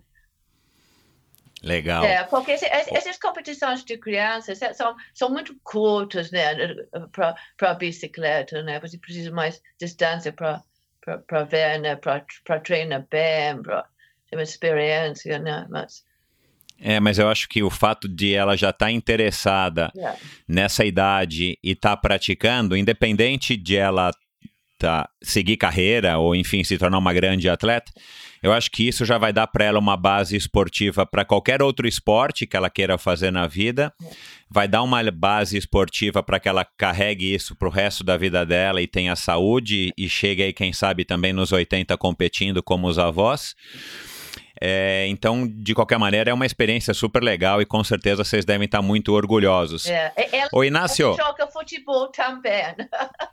ela faz parte de futebol. Legal. É, Inácio, estamos é, quase chegando aqui no final, mas eu estava olhando aqui na, na conversa que a gente teve aí nessas últimas semanas aí sobre o que a gente iria conversar e a tua história e tal. Você disse que participou de um único triatlo no Brasil, que foi organizado pelo CID, que também já já vai estar aqui conosco. É, mas você errou o percurso e parou. É, exatamente. Foi um triatlo em Niterói. Eu não tinha, eu organizava triatlo, mas nunca tinha disputado um triatlo e não tive a precaução de me informar bem sobre o percurso de ciclismo. Uma coisa muito importante no triatlo é o percurso de ciclismo, porque é sempre, evidentemente, o percurso mais longo e é muito comum pessoas se enganarem no percurso de ciclismo. Foi o que aconteceu comigo. Eu não tinha a menor ideia, eu apenas estava disposto a seguir os outros. Né? Mas acontece que alguém deve ter feito dobrado errado, ou à direita ou à esquerda, eu também dobrei errado, saímos do percurso e resolvi parar. Depois, nos Estados Unidos, por uh, influência da dona, um belo dia, acabei disputando um triatlon em Niantic, uma é. cidade perto daqui. E, e mas isso só em 2010. Isso foi é, já quando eu estava com 70 anos, por aí. É, e achei interessante. A partir daí, esporadicamente, comecei a entrar em um ou outro triatlo. Então, um dia, em 2010 ou 2011, é, 2010, é, a dona estava, ela foi à Europa, ela foi disputar duas provas. Ela foi disputar o Mundial de Duathlon em Glasgow, na Escócia, e de lá ela ia a Budapeste disputar o Mundial de Triatlon. E eu fui a Budapeste, eu não fui a Glasgow, porque eu estava trabalhando, não tinha tempo, mas fui a Budapeste assistir a Don eh, disputar o Mundial de, de Triatlon. Ela competiu pelos Estados Unidos. E foi aí que o presidente da Federação eh, de Triatlo, na época, convidou a Don a competir pelo Brasil. Então, a partir do ano seguinte, que era 2011 em Pequim, que hoje eles chamam Beijing, na China, a Don ia competir pelo Brasil. Aí eu falei, ah, então também vou competir. Me inscrevi, disputei aqui uma prova ou duas nos Estados Unidos como classificação, é, obtive o resultado que foi considerado aceitável e fui a Pequim disputar, junto com a Don, uh, Mundial de, de Triatlo pelo Brasil. A Don ganhou a medalha de ouro e eu fui desclassificado, porque, mais uma vez, eu não tinha me informado bem sobre o percurso de ciclismo. E errei o percurso de ciclismo. É, entrei pelo lugar errado. Mas aí eu ganhei. Uh, vergonha na cara, porque a partir daí, em 2012, é, fui novamente, a Dom foi também, a Dom foi bicampeã, ganhou outra medalha de ouro para o Brasil, mas aí já em 2012, em Auckland, na Nova Zelândia, eu uh, disputei a prova e não fui desclassificado. E a partir daí eu tenho disputado sempre o Mundial de, de Triatlo. 2012 em Auckland, na Nova Zelândia, 2013 foi em Chicago, não? 2013. Okay. Não, uh, 2000, Londres. 2013 foi em Londres. Não, Londres, não. Edmonton. Uh, 2013 foi em Londres. 2014 foi em Edmonton, no Canadá. Uh, 2015 foi em Chicago. E 2016 foi em Cozumel, no México. E eu tenho completado sempre, modestamente, mas, mas tenho completado. E esse ano, pela primeira vez, vou disputar também pelo Brasil um Mundial de Duathlon. Yeah. Mas eu tenho que dizer uma coisa: para 80 anos, ele está numa forma física incrível. incrível. Você, Que bom, que elogio legal, né? É, ele está muito bem. É, é, um, ele é muito fa famoso aqui em Connecticut para os triatlos, não só para a idade, mas para a idade dele. Ele está fazendo tempos bons. Estou muito bem mesmo, mas, mas ele, treina, ele treina muito todo dia. Tem dias quando eu fico cansado, eu não, ah, vou descansar hoje, com o corpo, corpo todo dolorido. Ele vai treinar, eu fico com vergonha para descansar, eu, eu saio para treinar. Ele fica uma inspiração para mim agora. É energia, energia de um garoto. Energia, né? Incrível, né? Joia. É. Inácio, vamos lá. Uma pergunta que eu tenho feito aí para todos os meus convidados aqui no Endorfina. Você trouxe o triatlon para o Brasil, né? Enfim, você lançou essa moda aqui para o Brasil. Você teve essa feliz ideia, você com a Dawn, de trazer o triatlon para o Brasil. Vocês não tinham noção, provavelmente, né, da, do que vocês estavam fazendo em termos de impacto que isso poderia causar e de revolução que isso poderia causar no esporte carioca e depois brasileiro, como a gente está acompanhando aqui através dos relatos aí de todo mundo que vivenciou aquela época. Alexandre Ribeiro, Roger de Moraes, o Dolabella que vai estar tá aqui, Dja Madruga, o Ripper que vai estar tá aqui também, e tantos outros. É, e se mudando para os Estados Unidos. O Alexandre Ribeiro foi mais ou menos cria nossa. Ele começava, ele começou a, a fazer treinos para a maratona é, no alto, é, no, nas paineiras no Rio de Janeiro. As paineiras que fica na, no caminho para, para, para o Corcovado é um, era um local naquela ocasião muito conhecido de pessoas que treinavam corridas. E nós nos lembramos do Alexandre Ribeiro com 14, 15 Não, anos. Eu, trein, eu treinava para a maratona com ele quando ele teve 15 anos. 15 anos. Eu me é. lembro correndo com ele lá nas paineiras. Né? É, ele foi uma espécie é. de uma cria da é, maratona. É e depois passou para o triatlo e do triatlo passou aí ultra, para o Ultraman, né? ganhou cinco, seis vezes, já nem me lembro. O que, que vocês acham depois dessa história de que vocês trouxeram o triatlon para o Brasil, acabaram se mudando para os Estados Unidos. A Rebeca continuou participando com algumas pausas. Vocês ingressaram, você ingressou no triatlon, a Dawn voltou para o triatlon. Vocês estão hoje no país onde talvez tenha o maior número de triatletas do mundo, ou tenha né, o maior número de triatletas do mundo, né, porque na Europa tem muitos triatletas, mas são vários países. O que, que vocês acham que a gente poderia fazer aqui no Brasil que o Laporta e, to e todas as pessoas que têm um envolvimento, os organizadores de triatlon poderiam fazer para estar tá tornando o triatlon novamente um esporte que já foi naquela época, no ido dos 1980, que era um esporte que atraía a atenção de todo mundo e que estava em pleno crescimento.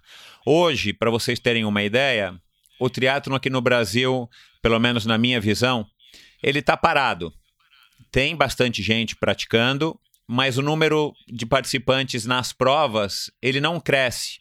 Talvez as pessoas estejam competindo menos e elas não lotam uma prova com mil pessoas, mil e quinhentas pessoas, como a gente já teve triatlons no Brasil há muitos anos, com exceção do Ironman, que hoje faz 17 ou 18 anos que está no Brasil, né? A Ironman Corporation lá em Florianópolis, através do Carlos Galvão. O que, que vocês acham? Que caminho que vocês acham que a gente poderia seguir aqui no Brasil para que a gente popularizasse o triatlon e, volta, e o triatlon voltasse a crescer? Bom, que estou vendo aqui nos Estados Unidos, a, a gente faz, eh, agora faz esses triathlons de sprint, né? Eu estou vendo tem muitos newbies, gente que nunca tinha feito um triathlon. A gente, eh, eu, o sprint triathlon hoje em dia é o new marathon, o maratona novo. Um, antes era o de, todo mundo teve esse, eu vou perder peso, e, e, como desafio de fazer uma maratona. Hoje em dia estou vendo que é o sprint triathlon que, que é o desafio desse pessoal. Fica cheio de gente que você está vendo, não, não tem esse tipo de corpo atlético, mas está fazendo como um desvio. Ah, eu, eu sou triatleta. Eu acho que esse, o sprint é uma coisa que incentiva as pessoas. Eu, eu, eu sei que no Brasil eles têm um Ironman e triathlon um, de, de, mais distância, mas eu acho que o sprint é muito importante para mais pessoas um, ter, ter o sabor de um triathlon. É, eu acho que são três coisas. Primeiro, como a Dona falou, eles incentivam muito a participação de gente nova é, no triatlo, os newbies. Né? Todo triatlo em que você vai aqui nos Estados Unidos, eles dão muito destaque antes do início da prova. Quantos newbies tem aqui? Aí todo mundo aplaude os newbies. Quer dizer, eles incentivam muito o aparecimento de novas pessoas interessadas em disputar o triatlo. Como a Dona disse também, ah, muito incentivo na distância sprint, porque no Brasil nós começamos pela distância olímpica.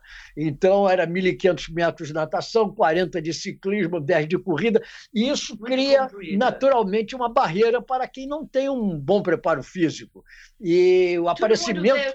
é, o aparecimento mundo, do que eles chamavam short, que agora eles chamam sprint, foi muito importante para incentivar a participação de pessoas novatas. Inclusive, amanhã a nossa filha, a nossa filha, a nossa neta, Rebeca, a nossa neta Hannah, filha da, da Rebeca, ela vai disputar um, um, um, mini sprint. É, um, um, é um sprint mais menor, curto ainda. mais curto ainda do que o sprint. Então é o primeiro é. passo é. que a Hannah está dando. Eu acho que isso é ótimo. Vai ser, ótimo, parece que 500 é. metros de natação, é. 10 quilômetros de, de ciclismo. Acho que é.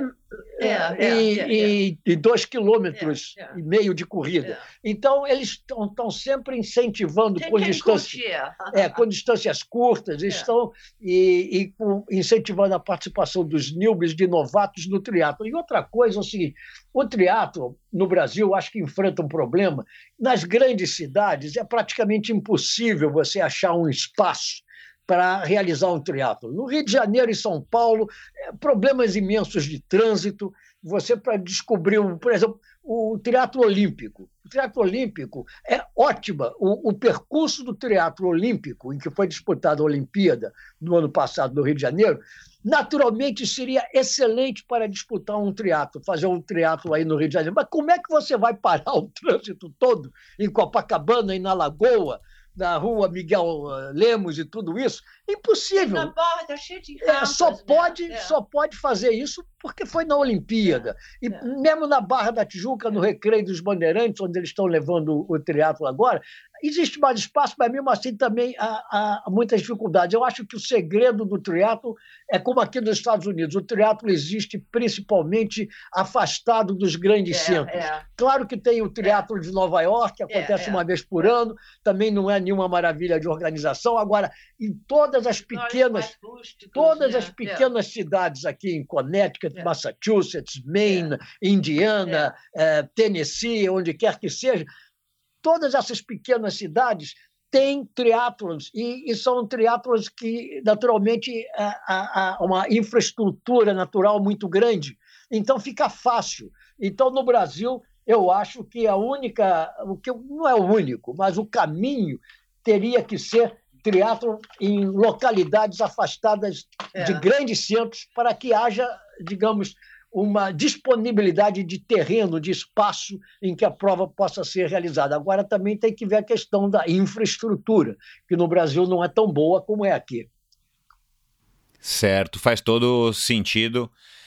É, aliás, essa é uma das discussões para muitos eventos esportivos de participação e que envolvem trânsito, como o próprio ciclismo que nos grandes centros hoje está cada vez mais difícil, atrapalha, né, o, enfim, a vida dos cidadãos desse, desses grandes centros e o custo, porque aí, claro, quanto mais ruas você fechar, quanto mais o trânsito você impedir, os órgãos de trânsito acabam tendo que equipar melhor e, e fazer desvios e tal, e isso aumenta muito o custo das provas, ao mesmo tempo que, do ponto de vista financeiro, impacta super pouco a cidade. Se a gente procurar cidades menores, a exemplo do Letap do Tour de France, que escolheu a cidade de Cunha como sede, uma cidadezinha pequena aqui entre São Paulo e Rio. É, o impacto econômico na cidade é enorme, a cidade acaba se engajando como um todo, porque hotéis, restaurantes, os supermercados, os estabelecimentos comerciais acabam sentindo o impacto aí de mais de 2.500 pessoas passando o final de semana na cidade para participar de uma prova. Então aí fica um exemplo, essa sugestão aí de vocês bem interessante do mini sprint, as cidades fugidas grandes dos grandes centros para poder fazer provas que tenham maior impacto tanto para a cidade quanto para os cidadãos e dar mais valor para os newbies, que faz total sentido aí dar um destaque, de repente até alguma categoria ou alguma coisa assim, para que essas pessoas se estimulem a estarem ingressando e participando continuamente do triatlon. É, veja só. Muito legal. É, veja só, um triatlon como esse que foi realizado agora em pouco em Massachusetts, com mais de mil crianças, quantos triatletas não vão surgir daí. Exato.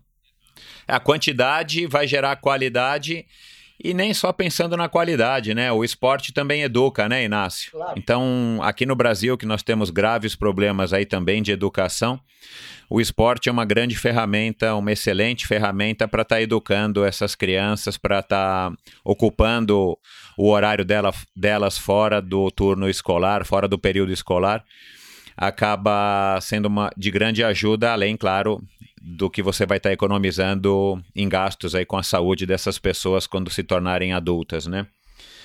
Inácio, como é que você se sente sendo pai do triatlon brasileiro ao lado aí da, da Dawn, a mãe do triatlon brasileiro? O que, que significa isso para vocês? Bom, eu não vou me chamar pai, quer dizer, eu, mas eu me sinto muito satisfeito de ter, de alguma forma, colaborado com o triatlo no Brasil, porque realmente eu acho que é um esporte que é completo. Você faz natação, ciclismo e corrida. É, já naquela ocasião em que as pessoas é, disputavam maratonas, é, começou a surgir a ideia do que eles chamavam cross-training, cross-training. Quer dizer, você não pode treinar apenas corrida, você tem que fazer outras coisas. E o triatlo é isso. O triatlo é a personificação desta ideia do cross-training. Você faz treinamentos alternados, você não está insistindo demais numa, num determinado grupo muscular, você está usando diversos grupos musculares. É a melhor forma, eu acho, de você conseguir um bom preparo físico. Bacana. Quer falar alguma coisa? É, mas saiba que com certeza vocês são os grandes responsáveis, né? Eu estou fazendo aqui uma brincadeira, mas toda brincadeira tem um fundo de verdade. Né? Eu acho que a gente pode sim considerar vocês os pais, pai e mãe do triatlon brasileiro, porque a iniciativa de vocês fez com que isso chegasse logo aqui ao Brasil numa época que a gente tem que lembrar os ouvintes, principalmente os mais novos, né, que não havia internet, não havia Facebook, até para fazer uma ligação era mais complicado, né, do Havaí ou dos Estados Unidos para cá, quanto menos para trazer um evento esportivo, uma ideia esportiva como vocês ousaram trazer com a ajuda aí do Jornal do Brasil. Então, em nome de toda a comunidade do triatlon brasileiro, eu gostaria de dar um grande abraço em vocês dois. Um muito obrigado e parabéns pela iniciativa, parabéns pela família, parabéns pelos títulos, pelo estilo de vida e por tudo que vocês fizeram aí pelo triatlon brasileiro. Muito obrigado você. Eu, posso dizer mais uma coisa rápido? Claro. Yeah.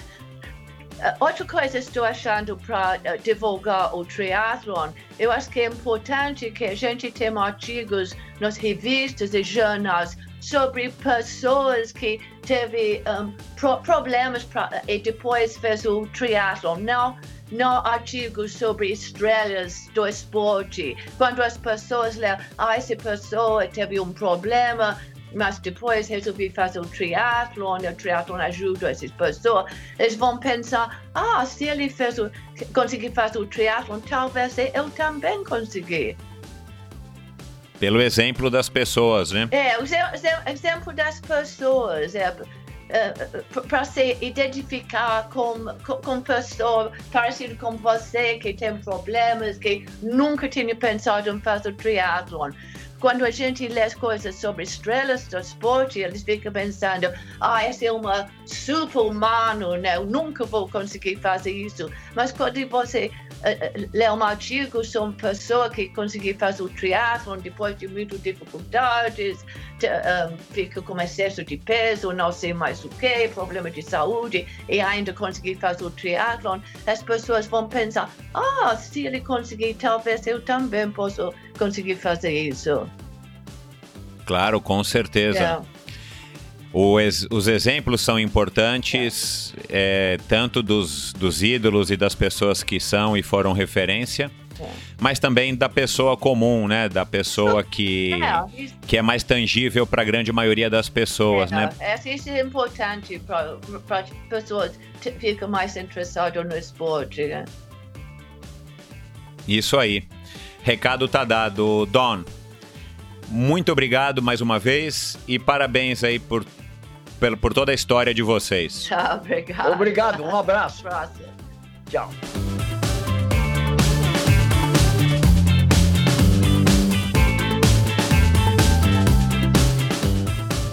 Obrigado por ouvir mais esse episódio do Endorfina. Acesse endorfinabr.com para ver as notas e links mencionados na conversa de hoje. Lá você ainda encontra todos os episódios do Endorfina. E lembre-se de participar você também, enviando suas sugestões, perguntas e críticas para michel.endorfinabr.com. Um abraço e até a próxima!